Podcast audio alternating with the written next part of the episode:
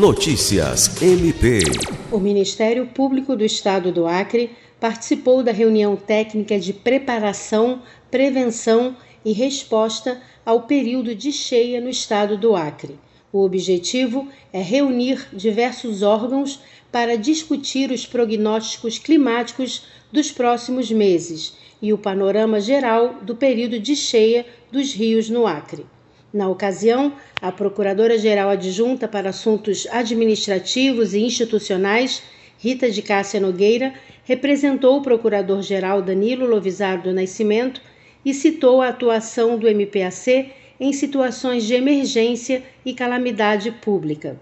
A reunião, realizada pela Secretaria de Estado de Meio Ambiente e das Políticas Indígenas, na quinta-feira 16, na Universidade Federal do Acre, reuniu as defesas civis do Estado, da capital acreana e demais municípios, além do Corpo de Bombeiros, Saúde Estadual e Municipal. Lucimar Gomes, para a Agência de Notícias do Ministério Público do Estado do Acre.